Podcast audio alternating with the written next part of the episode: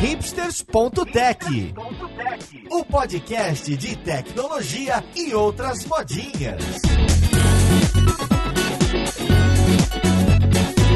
Olá, caríssimo ouvinte, seja bem-vindo a mais um episódio do seu podcast favorito. Esse é o hipsters.tech. Meu nome é Paulo Silveira e hoje vamos conversar sobre a linguagem de programação que me trouxe para a profissão, que foi o PHP. Comecei com outras, com Basic, com Logo e com C, mas o que eu fiz os primeiros projetinhos e ganhei os 100 primeiros mangos foi com PHP. Então, nesse episódio a gente vai conversar sobre PHP moderno, o que, que mudou nos últimos anos, o que, que é considerado boa prática, em especial o que, é considerado uma prática. Então vamos lá, podcast, ver com quem que a gente vai conversar.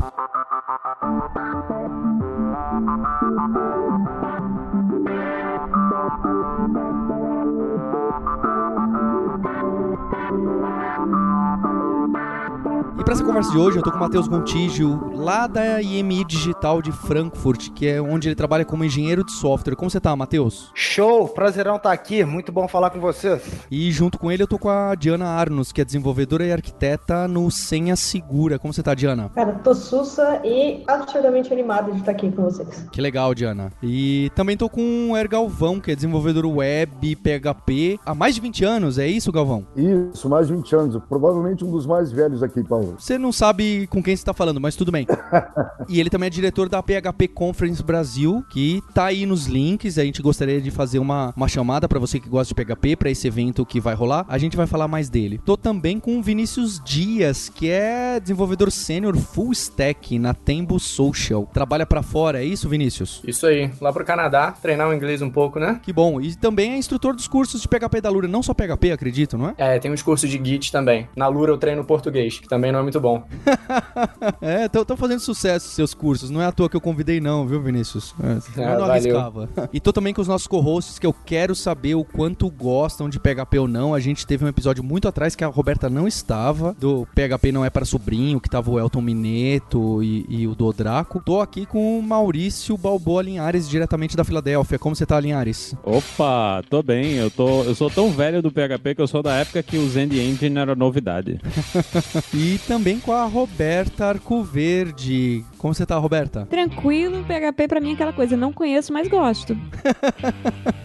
Então, pra começar essa conversa, eu já vou mandar a primeira aqui. Eu tenho programado um pouquinho de PHP recentemente, né? Tenho mexido no, no sistema, o front da Lura, da parte comercial, onde lista os cursos e também dos outros sites que a gente tem aqui na empresa, MusicDot, a Lura Língua, é em PHP consumindo uns, uns serviços em JSON num back-end Java, outros em Rails, né? Então, eu mexo às vezes nesse front-end para melhorar alguma coisa de detalhes, de esquema, de link interno, alguns testes que eu quero fazer. E então eu, eu meto a mão lá dentro, é um sisteminha PHP super simples, que eu, eu gosto muito dele, porque o designer levanta ele na linha de comando, não tem problema nenhum com isso e põe a mão. Só que eu sinto falta algumas coisas falando de linguagem. Por exemplo, os famosos map, filter, é aquele monte de coisinha da moda de programação funcional, que hoje eu consigo passar, acho que imagina até que há bastante tempo no PHP eu posso passar uma funçãozinha como argumento, mas eu fico chateado que toda vez que eu pego o array e quero fazer o filter, na verdade não tem um método filter na array. Eu tenho que fazer array underscore filter e passar array vírgula a função. Array map, array vírgula a função. Por que, que eu não tenho arrayzinha, setinha, filter e passo a função? Além das funções que a gente tem para tratar, arrays e listas em geral, existem alguns pacotes que te dão essa sintaxe, que tem esse gostinho mais das linguagens que orientado a objetos que trazem os conceitos funcionais. Então você consegue com Doctrine Collections, com Illuminate Collections, você consegue atingir essa sintaxe, mas o PHP não parte daquele princípio de que tudo é um objeto. Então ele segue do princípio de que você pode manipular esse array utilizando funções, e por isso a gente usa as funções. Mas é possível, tanto utilizando essas funções, quanto utilizar algumas bibliotecas para te dar essa sintaxe que você está mais acostumado. Já valeu o podcast pra mim, esse Doctrine Collections, vou ter que colocar. Pra mim já tá valendo muito esse podcast, vocês nem acreditam.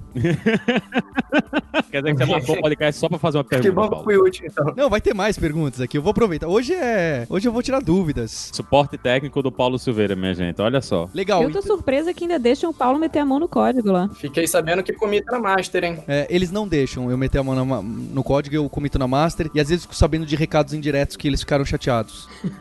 e, e tem um curso de Doctrine na Lura só, só- e do Vinícius. Ah, gente, esse jabá, nossa, nunca foi tão perfeito, cara. gente, olha só, bacana. Então, então já queria colocar. Então existem né, esse- eh, essas diversas bibliotecas para trabalhar com essas coisas do, do dia a dia que tem aí nos, na- nas linguagens da moda, né? Eu imagino que então nesse Doctrine ou em outras bibliotecas de collections, eu não vou poder tratar como array direto, certo? Eu tenho que passar essa array para um construtor de alguém e aí eu uso pontinho filter, pontinho flechinha filter, flechinha outro método por aí. Na verdade, você, na hora de você construir, na hora de você criar, você instancia esse objeto, mas na hora de utilizar, você consegue acessar como se fosse um array, inclusive com aquela sintaxe de, de colchetes, porque o PHP, embora ele não tenha sobrecarga de operador, ele tem algum, algumas formas interessantes de, de te dar essas, esses açúcares sintáticos. Então, você, embora esteja trabalhando com um objeto, consegue acessar ele como se fosse um array, fazer um for em cima dele, um for each, inclusive. Tem algumas coisas bem legais que você consegue fazer sem precisar chamar método para tudo necessariamente. Tá vendo, Roberta Linhares? Vocês estão querendo falar mal e já estão se impressionando, não estão? Eu quem disse que eu quero falar mal? Falei. Já falei também, não conheço e gosto. O PHP sempre foi pra mim um, um dos universos mais interessantes, justamente porque tinha uma péssima reputação 15, não, 12 anos atrás. E se eu tenho essa biblioteca, o que que acontecia antigamente com as linguagens que eram puramente scriptadas, interpretadas e tinha um parseador que cuspia HTML? Se você tinha um código que lê XML ou que trabalha com collection, você ia lá, dava um Ctrl C, dava um Ctrl V no seu código e usava a função. Hoje, se eu pego essa Doctrine ou alguma outra biblioteca muito interessante, como que eu faço para usar esse pacote, essa dependência, de uma maneira relativamente organizada para o dia que atualizar lá, atualiza aqui e essa parafernália toda, NPM, vai pensando algum mundo desse jeito. Como que acontece isso no PHP? Na realidade, hoje a gente usa um uh, package manager chamado Composer, né? Então você basicamente vai procurar uma implementação de collection que você ache melhor, que você ache de melhor qualidade e vai realmente instalar essa implementação via Composer, provavelmente. E aí o Composer é um programa que eu tenho na linha de comando, que eu faço Composer, install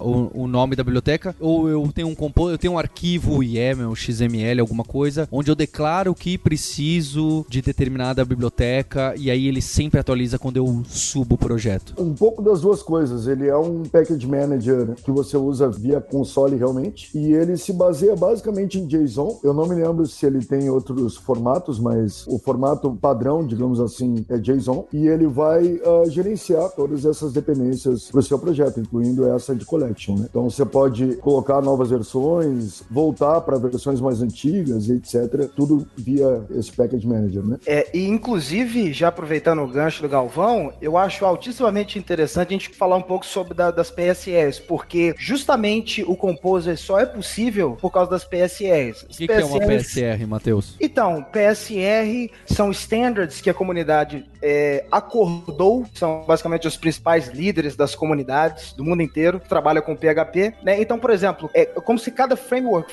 fizesse é, de uma maneira diferente, uma implementação uma maneira diferente. Então, no caso, por exemplo, se eu quisesse usar no meu projeto essa library, né, é, é, por exemplo, das collections no meu projeto, não seria possível, ou seria muito difícil implementar, porque eu teria que adequar totalmente o meu código a justamente aquele tipo. Então, se eu pudesse trocar facilmente, somente com Composer, isso ficaria muito mais tranquilo. Então, uma vez que eu tenho standard, fica muito mais claro, muito mais fácil, muito mais acessível fazer esse uso dos packages. É, falando do, do FIG, né, que foi a galera que o Composer veio em cima disso, as PSRs elas foram feitas pelo grupo PHP FIG, né, que é a FIG de Framework Interoperability Group. E ele até meio, as PSRs, eu já vi gente de outras linguagens falando que é uma coisa meio controversa, porque esse grupo que criou esses padrões é o grupo dos maiores frameworks PHP que são usados no mercado e, e aí tem gente que fala que, ah, então não é feito pela comunidade porque é visto, eles são tratados só para preservar o- os padrões definidos pelos grandes players do mercado PHP e a comunidade não foi ela que criou. Mas isso é meio balela porque como praticamente tudo no PHP, os- as próprias PSRs elas são open source também. Você pode entrar no repositório do PHP Fig no GitHub, você pode fazer uma proposta nova, você pode fazer uma proposta de modificação do que já existe e todas as propostas elas vão para votação e a comunidade tem que votar quais que vão entrar para serem PSRs oficiais. Inclusive tem uma meio uma confusão de numeração, porque a gente tem a PSR 0, a 1, a 2, a 4, aí tem a 15, a 17 e tem umas do meio que ainda estão sendo revistas, que foram que caíram e etc. Mas foi graças a essas PSRs que o Composer acabou nascendo, porque ele tinha um padrão para poder trabalhar e trazer para a comunidade, vamos instalar de que essas ele traz, as PSRs trazem meios, entre aspas, gigantes, interfaces, né? Que componentes podem se conversar. Então não importa quem está por trás, eu sei que o contrato de envio e recebimento das informações vai ser sempre o mesmo. E aí o Composer ajudou a espalhar biblioteca e framework até na, na casa do chapéu. Então o FIG é o consórcio, o grupo das pessoas que decidem, os PSRs são as coisas que são aprovadas, não aprovadas dentro do FIG, por aí? Por aí. Exatamente isso. Essa briga tem nas outras linguagens também, todo mundo fica com raiva e fala que é panelinha, etc. Tem vantagem e desvantagem, né? Acho que isso aí não tem muito como fugir. Teve, teve um gerenciador de pacotes anterior ao Composer, não teve? É, ainda tem. Eu tenho mais de um, inclusive. Só que o mais famoso e o que ficou bastante conhecido era o Pickle. E esse Pickle era para instalar extensões. Ele é o gerenciador de famosos, é, perdão, é o gerenciador de dependências que antes do Composer era bastante famoso, mas ele não instalava pacotes PHP. Ele instalava extensões, que são, são meio que, que features que você pode adicionar ao core do PHP. Ou seja, a própria conexão com o MySQL é feita com uma extensão do PHP. Acesso a um servidor de IMAP para ler e-mails, por exemplo, é feito com uma extensão do PHP. Então, várias features da linguagem são feitas através de extensões e o Pickle conseguia é, te permitir instalar essa extenso- essas extensões sem que você precisasse ficar compilando código em C, essas coisas. Então, antes do Composer tinha o Pickle para instalar extensões, mas o Composer é, é unanimidade e é o primeiro do seu tipo para instalar pacotes PHP especificamente. E com- como é que tá pra comunidade no geral, principalmente o pessoal que tá usando ferramentas externas? Hoje todo mundo tá, tá sempre usando o, o- o Composer ou ainda tem gente que tá em projeto velho, tá lidando com coisa velha, tá usando os outros gerenciadores ou tá fazendo na mão? Como é que tá a aceitação dentro da comunidade PHP no geral mesmo quanto a isso? Eu queria muito te dizer que todo mundo usa, mas a gente tem que ser realista. Todo mundo que cria projetos hoje, projetos novos, me arrisco a dizer que 100% de quem for criar um projeto novo em PHP e tiver consciência do que está fazendo vai utilizar Composer. Mas, por exemplo, eu trabalho em um projeto onde a a base de código é mais velha do que eu. Então, a gente conseguiu atualizar bastante parte do código, então tem bastante coisa que já é nova, mas tem bastante coisa que é antiga. Tem bastante projeto que foi baixado, é, baixou um zip, extraiu lá e tá fazendo um require desse arquivo para conseguir utilizar. Então não, nem todo mundo utiliza Composer hoje, mas sim todo mundo está passando a utilizar o Composer na medida do possível, na medida que o projeto permite. Tô achando que o Vinícius tem menos de idade do que o Galvão tem de, de, de programação. É verdade, eu não queria falar não, mas é. Provavelmente, provavelmente. 21 aninhos eu tenho aqui. Ou oh, meus 21 anos. E então essa situação, eu, eu, eu queria, acho que esses são dois pontos importantes, né? Então isso da detalhes da linguagem, eu acho que vocês vão entrar em outros momentos, do que, que cada um de vocês gosta das features novas, nas que vão entrar na 7.4, na 8. Isso do Composer pra mim é essencial para organizar. E como que fica e como ficam os testes, testes de unidade? Imagino que deva ter mais de um framework, quem é principal e o quão já tá isso aceito na comunidade, o quão frequente é ter um mínimo de teste, mesmo que a cobertura seja pequena e o teste, a granularidade não é tão boa, mas é uma prática, opa, vamos pôr o teste aqui, vamos pôr o teste ali, como que fica isso? Ainda mais que no PHP, se você mistura muito PHP com HTML, entendo que a gente não deveria misturar, é, meio WordPress fica mais difícil de você testar, né? Na realidade, tem alguns pontos sobre a sua questão aí que são interessantes. É, bom, sobre testes, o framework de testes basicamente usado pelo mercado hoje é o PHP Unit, né? Então, é basicamente o framework é, realmente utilizado hoje. Ele é usado há bastante tempo e hoje testes é, são coisas normais no nosso mercado, né? Então, o nosso mercado ele demorou um pouco de tempo para atingir um certo nível de maturidade, digamos assim, mas hoje é um mercado bem maduro e testes e code coverage e esse tipo de coisa são termos comuns, né? A da dificuldade, né? Porque se você vai criar um teste de unidade, eu não posso criar uma teste de uma página web para pegar inteiro e ver qual é o seu resultado. Tem um spam, um ref, um L, um LI. E, então, como fica essa granularidade? Porque da época dos WordPress, pelo menos os mais antigos, você pega e abre um ponto PHP que tem o HTML, o PHP, o SQL e o JavaScript dentro de cinco linhas, tudo junto. Como que essas boas práticas de separar isso evoluíram no PHP de tal forma que, ah, essa parte dessa parte do código do PHP está muito isolado, é uma classe, que dá para ser testável, já que os métodos têm basicamente uma responsabilidade, ou poucas, vai, responsabilidades. É, como que isso evoluiu? Como que hoje a gente programa PHP na estrutura de código para até refletir a facilidade do teste, ou até para facilitar o teste? Aquele, aquela dicotomia. A nossa linguagem, ela nasceu com algumas características. Né? Em primeiro lugar, ela foi sempre focada muito em desenvolvimento web, embora ela não seja só para isso, né? Então, durante muito tempo, realmente, você tinha ah, arquivos que eram tudo isso. Era JavaScript, SQL, e HTML, PHP e CSS, tudo junto. Hoje é muito mais comum e muito mais convenção, digamos assim, não vou dizer padrão, mas é, é muito mais comum é, você ver não só projetos que utilizam realmente classes, interfaces e, e, a orientação a objetos em geral, mas como usam frameworks com desenvolvimento em camadas. Né? Então você tem ah, uma separação é, muito mais clara hoje em dia. Né? É, eu queria adicionar algumas curiosidades.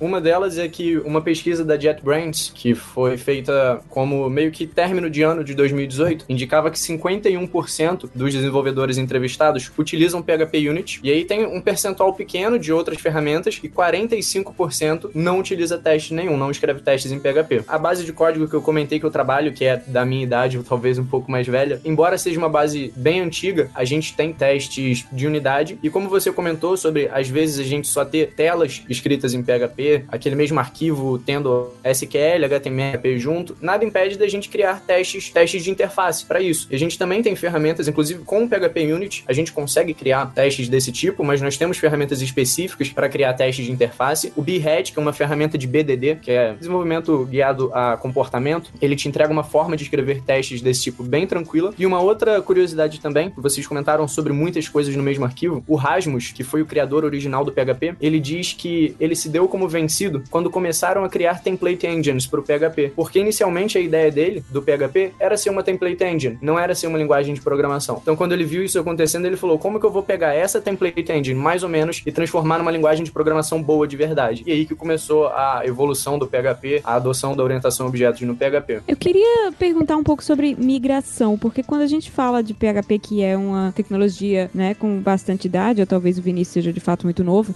a gente sabe que grande parte dos projetos que tem aí de PHP hoje são projetos também legados, né? Claro que tem coisa nova sendo feita, tem o tempo todo, mas eu imagino que tem muita gente que trabalha com PHP, muita gente que está ouvindo que também trabalha em projetos que já tem 5, 8, 10 ou mais anos de idade, né? E, por exemplo, eu trabalho com tecnologia da Microsoft. Eu sei que migrar Aspão para Aspinet na época era um parto, do Aspinet para MVC era outro parto. Agora eu trabalho num sistema que tem 11 anos de idade e a gente está migrando para o Netcore e é um pouco mais simples. Como é hoje para quem trabalha nesses sistemas legados e PHP, conseguir colocar esses sistemas no que a gente está chamando aqui de PHP moderno? O PHP, ele até o PHP 5.6, pelo menos, ele tentou fazer o máximo possível para evitar breaking changes. Inclusive, isso foi até coisa de, de problemas dentro da própria comunidade da galera discutir, porque eles mantinham funções antigas, colocando novas que tinham os mesmos objetivos para evitar que código legado fosse quebrado. Até que chegou no momento alguém falou, gente, chega, não dá mais. Então a gente começa a ter grandes breaking changes a partir do PHP 7. Só que, preocupado com, sabendo que tem essa quantidade gigante de código legado, o que quer queira, quer não, o PHP nasceu numa época para trabalhar em, trabalhar com,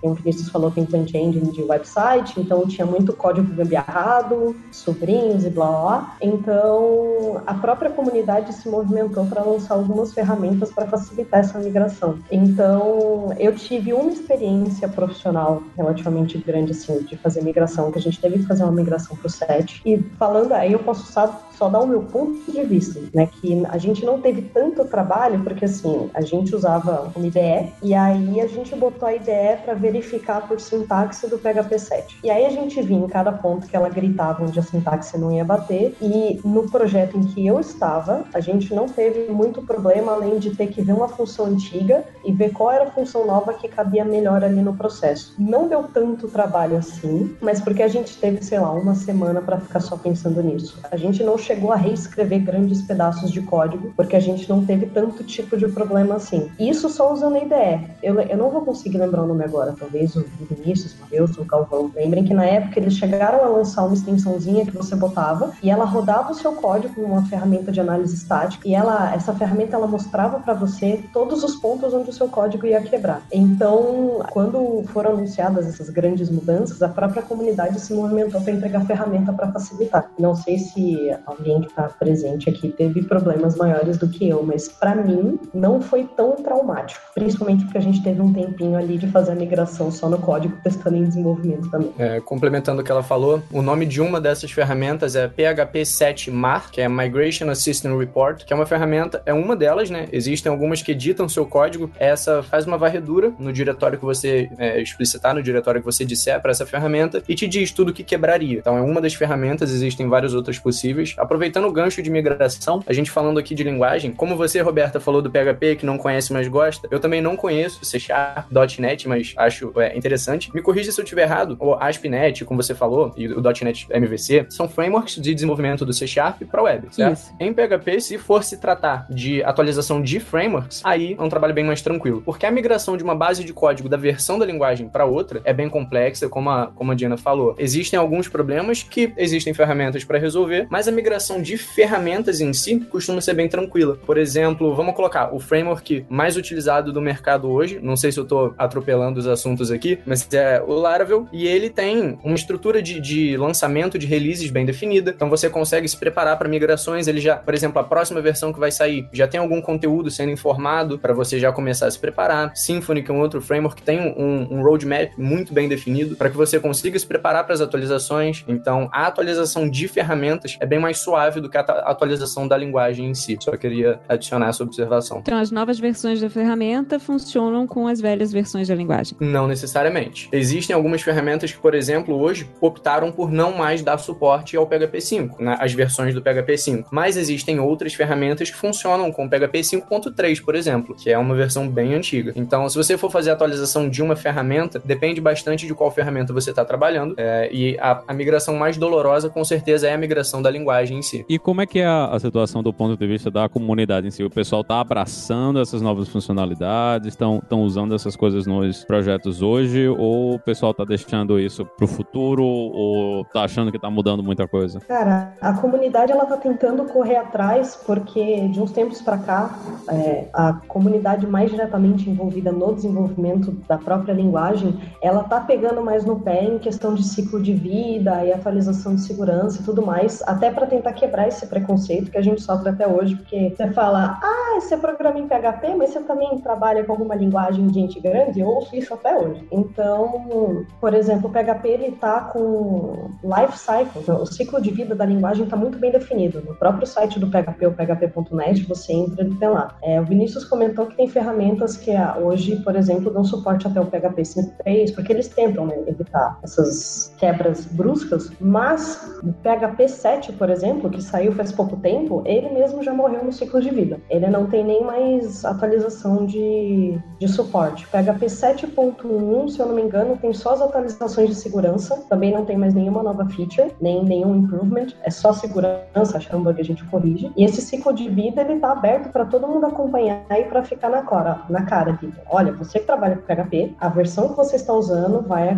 acabar em breve, se atualize. Então, não só o pessoal tá pegando no pé, os próprios eventos que acontecem no mundo todo de PHP, eles estão fazendo um esforço para trazer mais palestras e workshops falando da importância da atualização do PHP. E a linguagem em si está começando a ser bem escrita em relação aos ciclos de vida. Então, a gente está bem naquele meio de mudança de cultura, de comunidade. Né? A galera que está mais imersa na comunidade está sempre querendo mais novo e tal. E, mas a gente sabe que tem o pessoal que sofre com o legado, porque o legado existe, o legado é o mal da humanidade, mas tá todo mundo fazendo um esforço para chegar nesse, nesse legado, nas pessoas que são responsáveis e falar, olha, vamos pelo menos fazer uma migração aos poucos. Eu mesmo estou participando de um projeto onde a gente está reescrevendo a aplicação inteira justamente para ser compatível com as últimas versões do PHP. Então é, é bem aquele meio cinza que a gente está de mudança de, de paradigma na cabeça das pessoas. Recentemente, digamos assim, embora um dos pontos que eu vou colocar aqui é bem velho, existem duas versões que causaram mudanças profundas na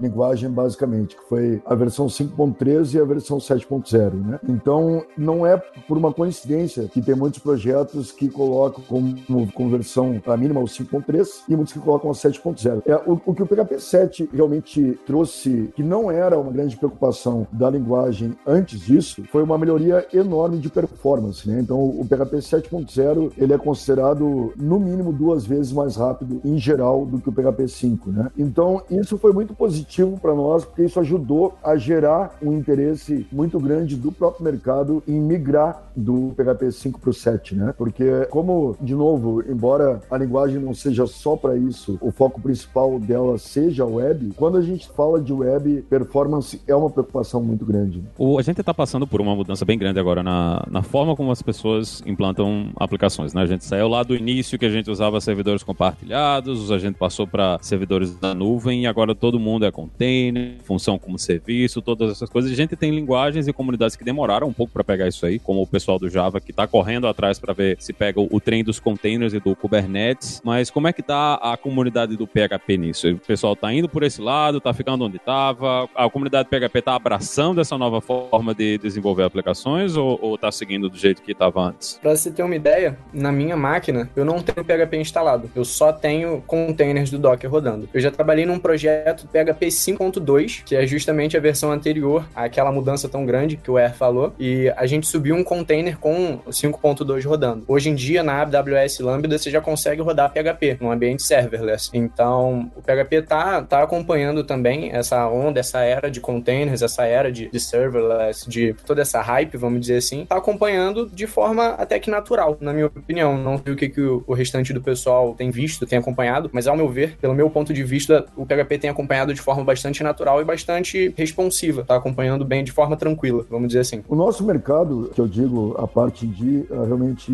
desenvolver aplicações web, é um mercado muito novo, né? É um mercado muito jovem, ou seja, é um mercado que tem aí 25 anos a nível de Brasil e um pouco mais a nível fora daqui, né? Ou seja, é uns 27, talvez 30 anos. Então, o mercado em geral levou muito tempo para realmente começar a tomar jeito, digamos assim, né? Tá? Então, uh, realmente criar padrões, convenções, boas práticas, para depois, em cima de tudo isso, começar a criar soluções novas, mais modernas, melhores e etc. Né? Então, de uma certa maneira, eu creio que a própria evolução da linguagem está muito ligada à própria evolução da web e vice-versa. Acho que as duas coisas, você não tem muito como separar as duas coisas, até porque PHP hoje é uma das principais, provavelmente uma das duas principais linguagens para desenvolvimento web no mercado, né?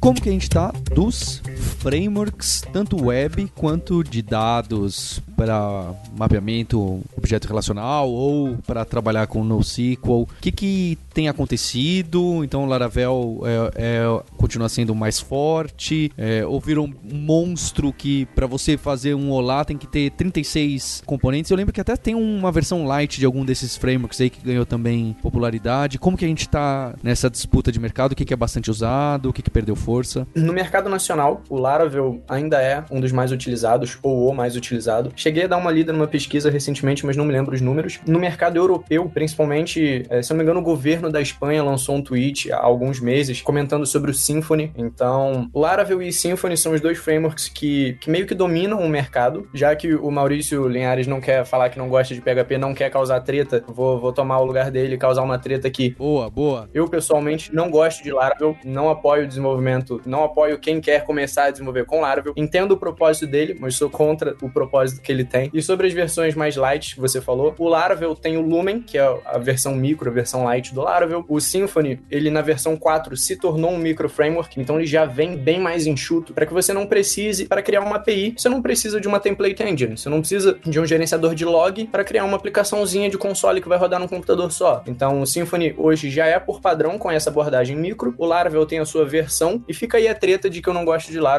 e espero que a galera aí não me xingue, mas se xingar também alguém tem que criar treta, né? Você é jovem, você pode ter esse ódio por frameworks. Depois a gente vai começando. a- a gente começa a gostar de framework ruim. É assim. Mas você falou não gosta de Laravel, isso significa que você gosta do Symfony ou tem outros aí no, no meio? Eu tenho certeza que ele gosta de um obscuro que ninguém usa. Eu tenho certeza. Vamos ver, vamos ouvir. Vamos ouvir. Não, eu não ia comentar, mas Ele criou um framework, só pode. É isso, é isso. quem dera. Mas se eu for tirar pra gosto pessoal, eu gosto bastante do Symfony porque a proposta do Symfony é te dar agilidade sem perder as melhores práticas de programação orientada a objetos, sem perder a qualidade. Vamos chamar assim. Não que um, um projeto entregue em Laravel seja necessariamente de má qualidade, mas o Symfony faz uma balança maior. Agora, um, um framework, vamos dizer, mais obscuro, assim, que chama bastante minha atenção, é o Falcon. O Falcon é um framework PHP que é instalado como uma extensão PHP. Ele é um framework, não é escrito em PHP, ele é escrito numa linguagem bem mais parecida com C, é Zephyr, se não me engano, o nome da linguagem, e ele é escrito dessa forma, você instala ele como se fosse um binário na sua máquina, então ele roda com uma performance absurda, porque é como se fosse um código C rodando a sua aplicação web. Então você escreve em PHP, o código que você está escrevendo em PHP, mas o framework é escrito numa linguagem de baixo nível, instalado como uma extensão do PHP. Então com isso você ganha muito em performance, você tem esse ganho absurdo. É um framework, vamos dizer, mais obscuro que eu tenho contato. É quando vai debugar, você pula da ponte, né? Pois é,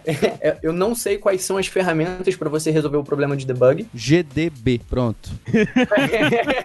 Pô, perfeito. Perfeito, Pronto, tá resolvido o problema. Mas qual é a diferença, né? A gente tem, na comunidade Java, a gente brincava muito que tinha uns 50 frameworks, mas era basicamente 50 versões dos struts. né? Era basicamente o mesmo framework com um nome diferente, uma, uma classe ou outra diferente, era tudo uma coisa só. Na comunidade PHP, a diferença entre o Laravel pro Symfony é grande de verdade ou é só uma questão de gosto? Ih, rapaz, se eu for falar, eu vou trazer polêmica. Tretar, minha gente, vamos tretar. Porque é porque eu também não sou fã do Laravel. Agora, a, dife- a grande diferença entre o Laravel e o Symfony, aqui eu vou entrar minha polêmica, é que o Symfony é construído com componentes Symfony. Se você abrir os componentes que compõem o Laravel, é tudo Symfony e Zend. Não são componentes Laravel. O Laravel é um grande catadão de pedaços de Symfony e Zend. E Zend também eu acho que é o terceiro grande maior framework PHP que ainda está nativo aí. E do Falcon, eu só precisava muito fazer um comentário que o Falcon, eu costumo falar que ele é o ópera dos frameworks PHP. Ele é o melhor framework que ninguém usa.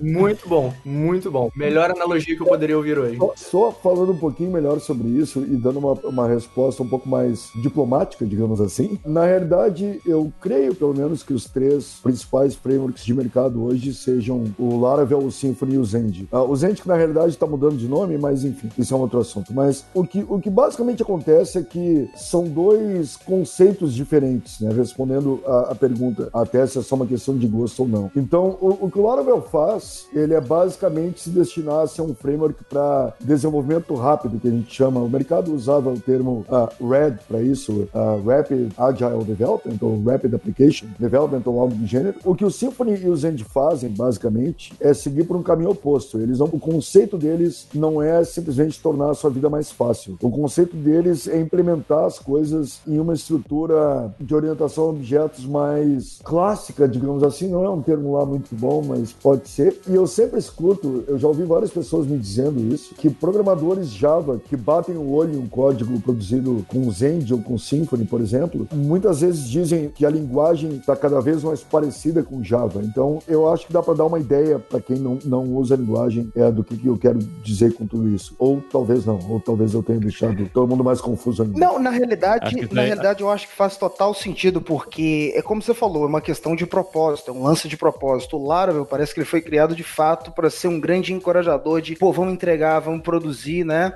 Quando você tem esses, princípios, alguma coisa você tem que deixar de lado. E muitas vezes a, alta qualidade que às vezes o Symfony, o Zend vai te proporcionar, é, ele não trata com tanto cuidado, né? Mas ele consegue entregar muito rápido. Eu curto também mais a linha do Symfony e tal, e do Zend. E justamente eles têm esses princípios de que outros desenvolvedores de outras linguagens, eles batem o olho, eles olham e falam, hum, cara, isso aqui tá bem escrito, hein? Isso aqui faz total sentido do mundo que eu tô vivendo. Como eu implemento, sei lá, Java ou qualquer outro tipo de coisa, não tá muito longe, é, tá tudo muito próximo. Então, acho que as melhores práticas, né, é algo assim vital, faz parte, tá no sangue desses frameworks. Então, eu acho que é mais ou menos por aí. Acho que você falou muito bem, Galvão. Eu não sei se eu me sinto novo ou velho aqui, né? Porque eu acho que é a primeira vez que eu vejo gente dizendo que uma coisa parece com Java e é bom. O Nico Stepa, quando ele tava olhando os cursos de Symfony que eu gravei, né, ele tava revisando, ele comentou, poxa, parece que, que o PHP realmente evoluiu bastante, as coisas mudaram bastante. Então, aí vem esse comentário do Maurício, e muita gente pega meio no pé do, da evolução do PHP, porque fazem essa comparação, está comparando com Java e falando que isso é bom, mas é no sentido de ter os conceitos da orientação objeto, as boas práticas a, a, aplicadas de forma correta. Então, só mais um exemplo para falar mal do Laravel de novo. Muita coisa no Laravel é método estático, uma classe com 500 métodos estáticos que fazem tudo. Isso no Symfony você não vai fazer. Com um, desenvolvimento bem feito no PHP, vamos dizer assim, para aumentar a treta eu vou chamar de bem feito, você não vai criar uma classe com vários métodos estáticos lá, que ninguém vai conseguir testar depois e entregar dessa forma e tá show de bola. Vou chamar isso de facade. Então acho que é por isso que fazem essa comparação com Java, no sentido de utilizar da forma como foi pensada a orientação a objetos, pelo menos de forma mais próxima de como foi pensada, para organizar o código. Já senti que o Laravel é o Ruby on Rails do PHP e eu já tô Exato. do lado dele agora. Exatamente. Já gostei, vou programar em Laravel a próxima vez que eu for mexer com PHP. Já, ah, já me eu sinto não. em casa. Que isso? Todos os experts aqui disseram que Laravel não era legal. Eu, se eu for aprender PHP... Calma lá. Acho que a Diana é Laravel, é isso, Diana? O quê? Não, Não, ela foi a primeira que disse que não gostava. Pronto, você se sentiu ofendida. Olha só essa sacanagem.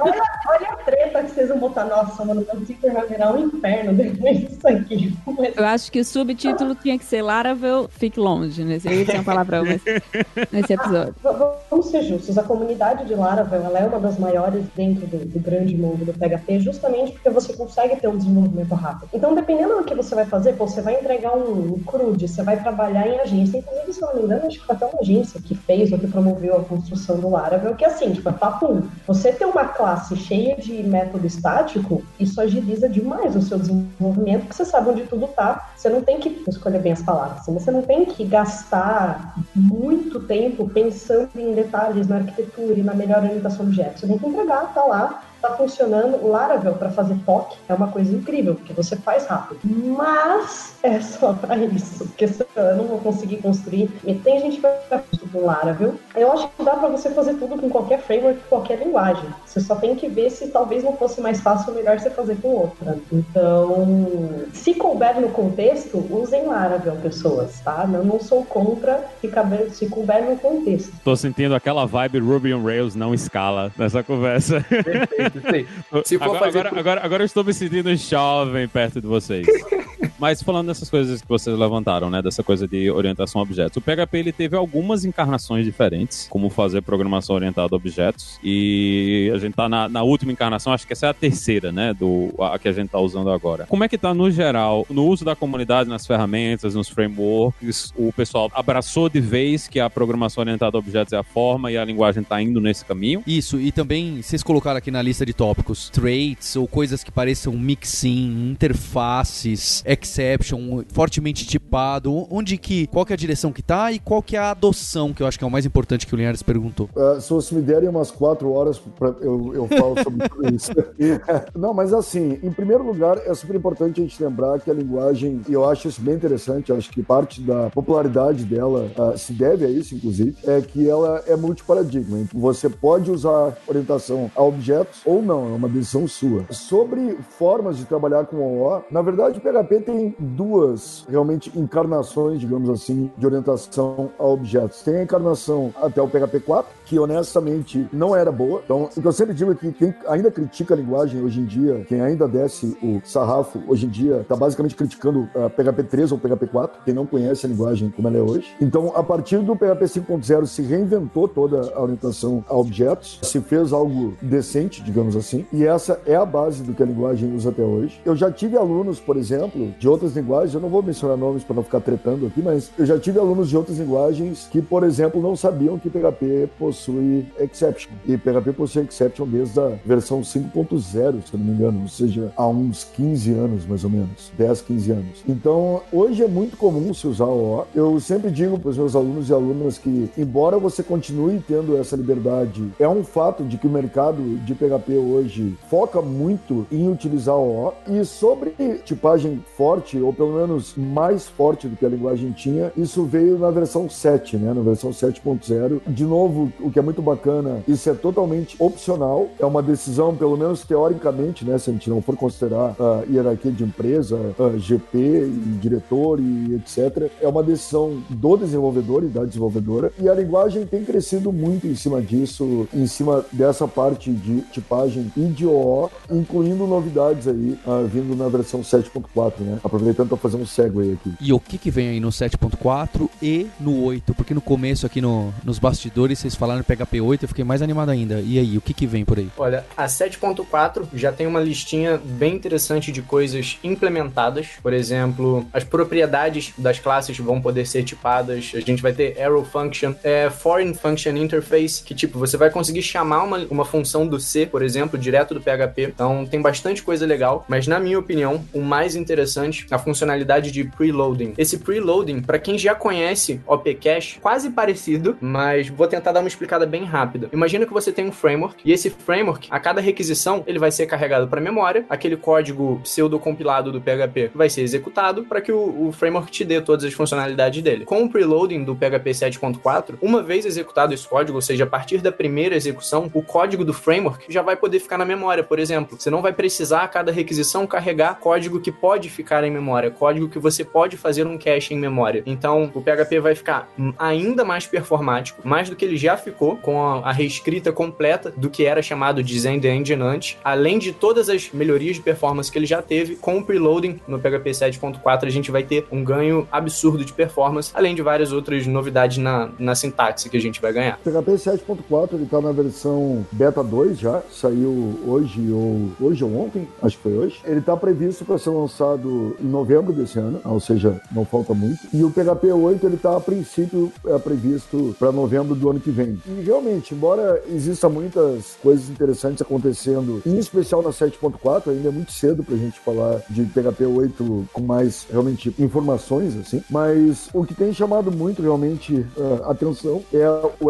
FFI, como o Vinícius estava falando, e o preloading realmente, que vai uh, melhorar muito a, a, performance. E o PHP 8 é, de novo, de uma maneira curiosa, a feature mais comentada até agora uh, diz respeito à performance também, que vai ser alguma implementação de JIT, né, de Just-in-Time Compilation. Né? Vocês falaram aí dessa parte de definição de tipos, né? Isso é uma coisa que vocês estão vendo o pessoal fazer no dia a dia, as, as pessoas estão definindo tipos, estão fazendo chamadas, de, de, colocando tudo lá nas funções e nos objetos, ou isso é uma coisa que ainda está meio restrita? Vocês veem isso nos frameworks, nas ferramentas do dia a dia, ou é só aquela funcionalidade que entrou e o pessoal está ignorando aí? Eu tenho visto isso sendo muito usado em framework, em componente, esse tipo de coisa. Foi algo muito polêmico de passar, foi uma votação muito crítica. Essa funcionalidade passou na 7.0 por tipo quatro votos, ou seja, se não fossem essa vantagem de quatro votos, isso não teria realmente acontecido. Eu, eu tenho visto é, muita gente usando em componente, em framework, nesse tipo de coisa. Em contrapartida, sempre tem aqueles desenvolvedores que estão mais habituados com, até com o PHP como era, ou com outras linguagens dinamicamente tipadas, que eu já ouvi desenvolvedor falar: ah, não, colocar tipo é perda de tempo, colocar tipo é só para perder tempo, para falar que tá usando a versão nova. Então existem os dois lados da moeda, mas normalmente o lado maior da moeda, é, vamos dizer assim, o lado que realmente mais pesa, que são os desenvolvedores mais experientes, os que, vamos falar dessa forma, sabem o que estão fazendo, e os desenvolvedores de ferramentas maiores estão adotando essa feature sim. Então isso está sendo bem vista pela maior parte da comunidade, mas não por toda a comunidade. Sim, principalmente os tipos de retorno. Você poder identificar qual vai ser o tipo que uma função vai retornar, e agora você pode até falar se ela é void ou não.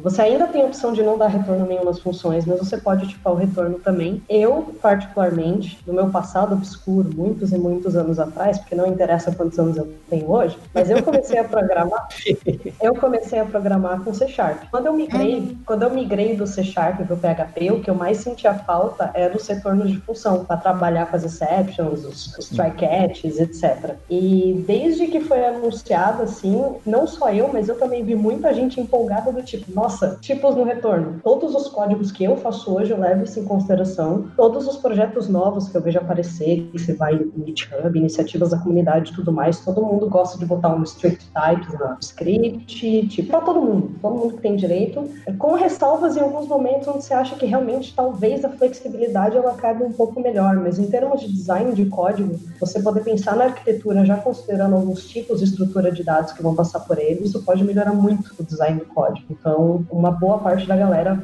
recebeu isso de braços abertos. Né? Mas a galera mais antiga não gostou muito, que nem o Galvão falou, que deu treta nas votações. Tá? O, o próprio pessoal da contribuidores mais antigos votaram contra porque eles alegavam que ia contra as ideias que inicialmente eles tinham para a linguagem, que ela tinha que ser mais versátil e tudo mais. O que eu costumo dizer é o seguinte: tipagem não garante qualidade, né? Assim como a linguagem não garante qualidade, assim como o framework não, não garante qualidade, até como a gente estava conversando aqui, paradigma também não. Né? Então, só porque um projeto é orientado, uh, não quer dizer, na minha nunca humilde uh, opinião, que seja melhor do que um, um projeto que não seja. Mas, uh, de novo, o, o, que eu acho muito bacana é que a decisão está na mão do desenvolvedor ou da desenvolvedora, né? Então, quando essa votação passou, eu segui muito próximo essa votação porque eu queria muito que passasse. Então, eu, eu, eu segui muito o que estava acontecendo nesse meio tempo. Uma das opções que tinha na época era isso ser implementado via php.ini, ou seja, você definir uma configuração para usar essa tipagem mais forte, digamos assim, ou não. E isso foi quase que unanimemente rejeitado. Então, de novo, o que eu acho muito legal em tudo isso é que a decisão, pelo menos teoricamente, está na mão de quem trabalha na linha de frente, né? De quem escreve o código-fonte para valer mesmo. Quando a gente fala em PHP, não tem como não falar em grandes sistemas ou plataformas de aplicação, né? Que eu nem sei mais como, por exemplo, o WordPress se coloca, Magento, o próprio WooCommerce dentro do WordPress, o próprio Wikimedia, ou sei lá, mais eu quantas plataformas gigantescas foram criadas em cima de PHP que acabaram se tornando um outro negócio. Então, como que fica eh, esses grandes projetos? Como que eles estão em relação a essas novidades do PHP, a organização do PHP? Quem vai ter que trabalhar com um plugin do WordPress sai chorando ou não sai, para quem gosta das novidades? Quem trabalha com Magento, ah, não, dá para usar todas as últimas versões como plugin e customizar? Ah, não dá, você tem que fazer uma macarronada porque é assim que tá. Como que esses caras que dominam o mercado em relação a muitas instalações estão hoje em dia, em relação a isso que a gente colocou aqui como PHP moderno? Uau, excelente pergunta. Vamos lá, deixa eu tentar então emplacar essa. No caso específico do Magento, o que acontece é que, como é uma plataforma gigantesca, tem uma parcela muito grande no mercado, você não pode simplesmente, como é, nós estamos falando agora do mundo do comércio eletrônico, se você pegar é, uma plataforma que o seu vendor, né, ele gastou, sei lá, 500 mil, 600 mil, 1 milhão e fazer um upgrade do dia para noite. Ao longo dos anos, no caso do Magento especificamente, existia o release do Magento, Magento 1, né, Magento 1, e agora nós temos o Magento 2, que ele sim, você tem boa parte do que a gente está falando aqui. Namespace, PHP 7, aliás, você já nem tem o PHP 5 no Magento 2, né, o PHP 7 que é muito, muito mais rápido. O Composer, a comunidade altamente engajada, ele te dá a opção de você trabalhar com os Color Type Hints, né, que é, são as tipagens é, mais fortes. Então, sim, há uma adoção muito grande, né, ainda assim é considerado um sistema legado em termos de a, a grandeza dele, mas, enfim, sim, cada vez mais é algo crescente a adoção. E a comunidade, sim, tenta cada vez mais empurrar, empurrar encorajar os desenvolvedores a, a sempre estar tá buscando exatamente o tópico do podcast, que é exatamente o PHP moderno, né? Essa seria seria o mundo do Magento. Agora, para causar um pouquinho mais de treta, falando da parte do WordPress. Antes de qualquer coisa, eu não sou um desenvolvedor WordPress, eu não trabalho com WordPress, mas eu tive uma experiência com WordPress, se eu não me engano, no ano passado, e foi como vocês falaram, de olhar para o código e chorar. não me lembro qual versão foi, sei que não foi a última versão do WordPress, mas até aquele momento, até o ano passado, quando eu peguei aquela versão, ainda era aquele código com PHP, SQL e HTML na mesma, no, no mesmo arquivo, vamos dizer assim. A comunidade avança, a comunidade anda e, e faz com que, que nem todas as ferramentas têm ou a intenção ou a possibilidade de, de utilizar tudo que é novo. Não sei se no caso do WordPress eles não têm a intenção ou não têm a possibilidade, mas para colocar essa contrabalança, vamos dizer assim, para colocar esse contrapeso, embora o Magento tenha avançado mais, o WordPress, pela pouca experiência que eu tive, não avançou tanto assim nesse quesito de acompanhar a linguagem. É, eu, eu, eu penso que seja mais a possibilidade do que a vontade.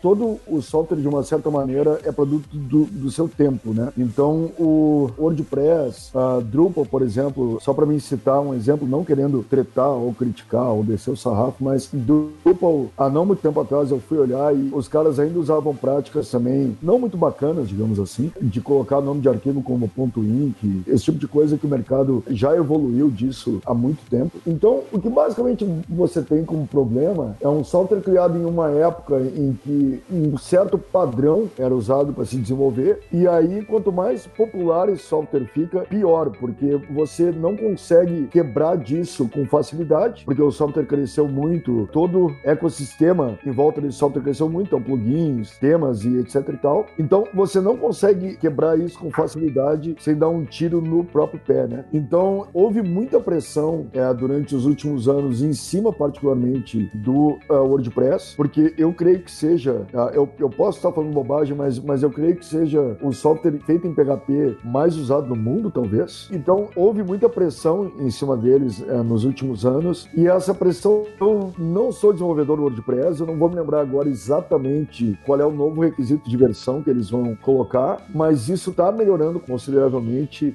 sobre essa questão, inclusive, de padrões e de misturar tudo e qualidade e etc e tal. A gente tem que lembrar que o WordPress entrou numa, num belo arranca-rabo, para usar um termo técnico aí, com a sua própria comunidade, é para mudar o core, inclusive. Né? Galvão, antes da gente fechar, você podia me falar como que é esse evento de PHP, que você é um dos grandes organizadores aí, o Anderson também, você pode fazer o, o, a chamada para quem tá ouvindo a gente? Opa, vamos lá. Eu sou o diretor da PHP Conference Brasil, então PHP Conference ela, ela é considerada o principal evento de PHP da América Latina, porque ela foi o primeiro grande evento a nível de Brasil e talvez de América Latina, inclusive. Ela nasceu em 2006, então nós estamos é, realizando esse ano a 14 edição. É, o evento vai acontecer em Porto Alegre, no Rio Grande do Sul, de 5 a 7 de dezembro. Nós vamos ter como keynote speakers a própria Diana, que está aqui conosco hoje. Olha só. O Flávio Lisboa, que é conhecidíssimo na comunidade também. A nível de keynote speaker de fora, nós teremos o Henrico Zimuel, que vem da Itália para conversar com a gente no evento, e o Adam Cope, que vem da Flórida para conversar com o público do evento também. Então, queria deixar o convite para e todos que quiserem participar do evento a visitarem phpconference.com.br e Paulo, muito obrigado pela chance aí da gente fazer o nosso jabazinho, né? Que isso, eu que agradeço a ideia do podcast vinda de vocês aí, era algo que eu queria fazer mais um episódio. Queria agradecer também Matheus, Vinícius e a Diana e até fazer um chamado, a gente montou um grupo do Telegram. Olha como eu sou, sou jovem que nem o Vinícius, hein? Então, se você entrar lá na página do hipsters.tech, tem um link para os nossos grupos do Telegram e tem um específico de back-end em t.me barra hipstersbackend, tudo junto. Então, é um canal de anúncios, na verdade, e tá linkado para um grupo de discussão onde todo mundo pode falar, brigar e discutir. Você pode brincar e falar, não, o Paulo tá falando Laravel, certo é Laravel, e esse tipo de discussão que é muito importante a gente ter. É, então, fica o convite para vocês entrarem nos Telegrams que são beta. Então, vamos ver como que funciona que eu acho que é uma ideia que está acontecendo aí. Linhares, Roberta, muito obrigado. Valeu. Então a gente tem um encontro na próxima terça-feira. Muito obrigado a você, ouvinte, pelo seu download, pela audiência. Hipsters, abraços. Tchau.